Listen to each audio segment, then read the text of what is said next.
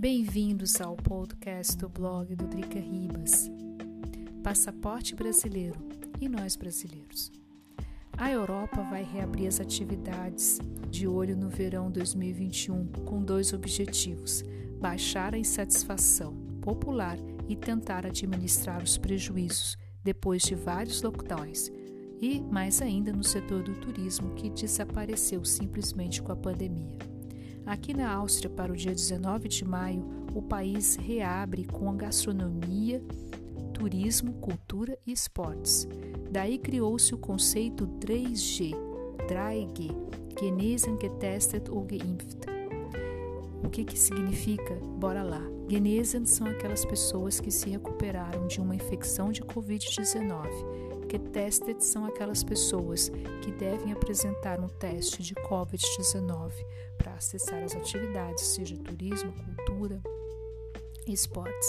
E Geimpft é aquelas pessoas, os vacinados, aqueles que tomaram a vacina. Para acessar os restaurantes ou atividades culturais, tem que ter um desses três. A campanha de vacinação está andando bastante bem por aqui. De acordo com o OF, o principal, principal site de notícias da Áustria, já são mais de 3 milhões de pessoas que pelo menos recebeu uma dose da vacina. A taxa de incidência também baixou, agora de 85,8 para cada 100 mil habitantes. O passaporte verde, a princípio, nada mais é do que a carteira de vacinação. Essa vai servir como passaporte para acessar as atividades que a gente já conversou que eu já mencionei. Ainda não há uma norma a nível União Europeia.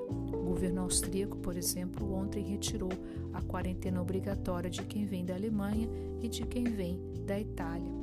Mas eu acredito que isso virá nas próximas semanas, até porque o verão está se aproximando, as escolas estão concluindo o seu ano escolar até porque o clássico do verão europeu é a descida do norte para o sul da Europa, em outras palavras, em direção ao Mediterrâneo.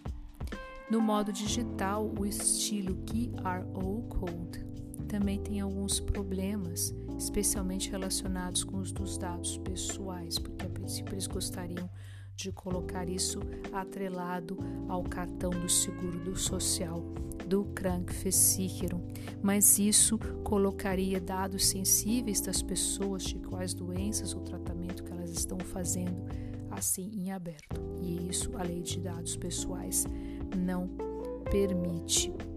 Para os portugueses, a situação é muito boa. Inclusive, até Portugal conseguiu controlar muito bem o vírus. Então, imagino que não será um problema para os portugueses que moram aqui na Áustria de voltar, né, de passar o verão, de visitar a família e os amigos grandes, sem grandes problemas. No caso do Brasil, no caso para nós brasileiros, a situação é muito mais confusa.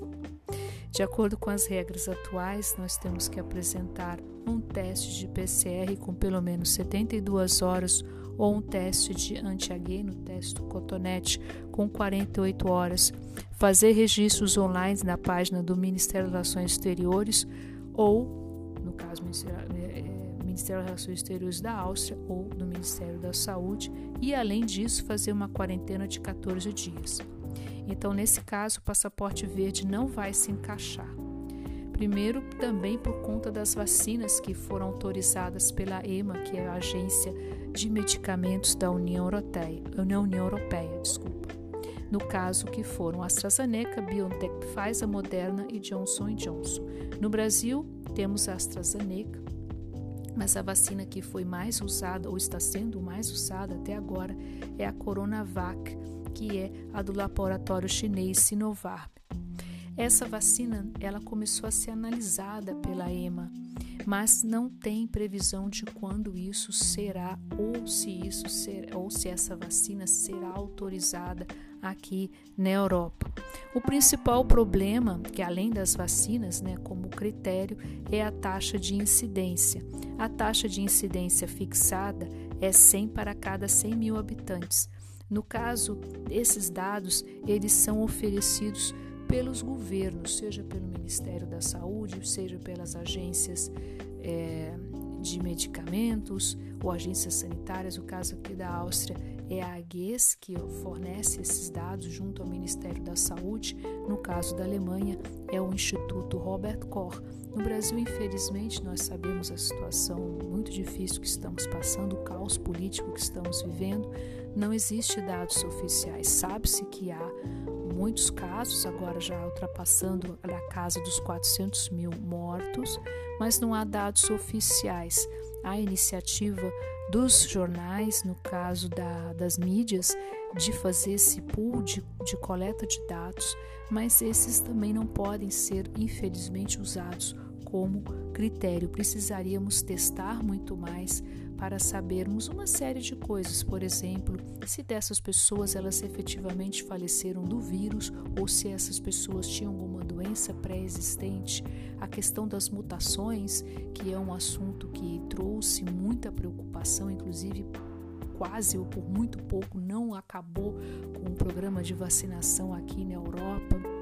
Há uma preocupação muito grande com a mutação brasileira P1, por isso que temos todas essas entraves, né, para se caso a gente ou vá ou venha alguém que venha do Brasil nas condições atuais. Bom, e aí realmente fica bastante difícil, cabe aí vocês pensarem, analisarem se vale a pena ou não. De todas as maneiras, se você mora aqui na Áustria, é muito importante você se inscrever para a vacina. Vale lembrar que a vacina é gratuita, que você não precisa necessariamente do cartão do e-card. Pense na sua saúde, pense na saúde do seu da, da sua família e claro, né? De olho aí numa possibilidade de quem sabe a gente poder ir para o Brasil sem grandes problemas e, so, e sobretudo com segurança para todos. Bom, eu fico com o podcast aqui. Agradeço a atenção de todos vocês. Se vocês curtem histórias cotidianas Brasil Europa, não deixe de seguir o blog, o www.dricaribas.com e até um próximo podcast. E claro, mantenha-se saudáveis.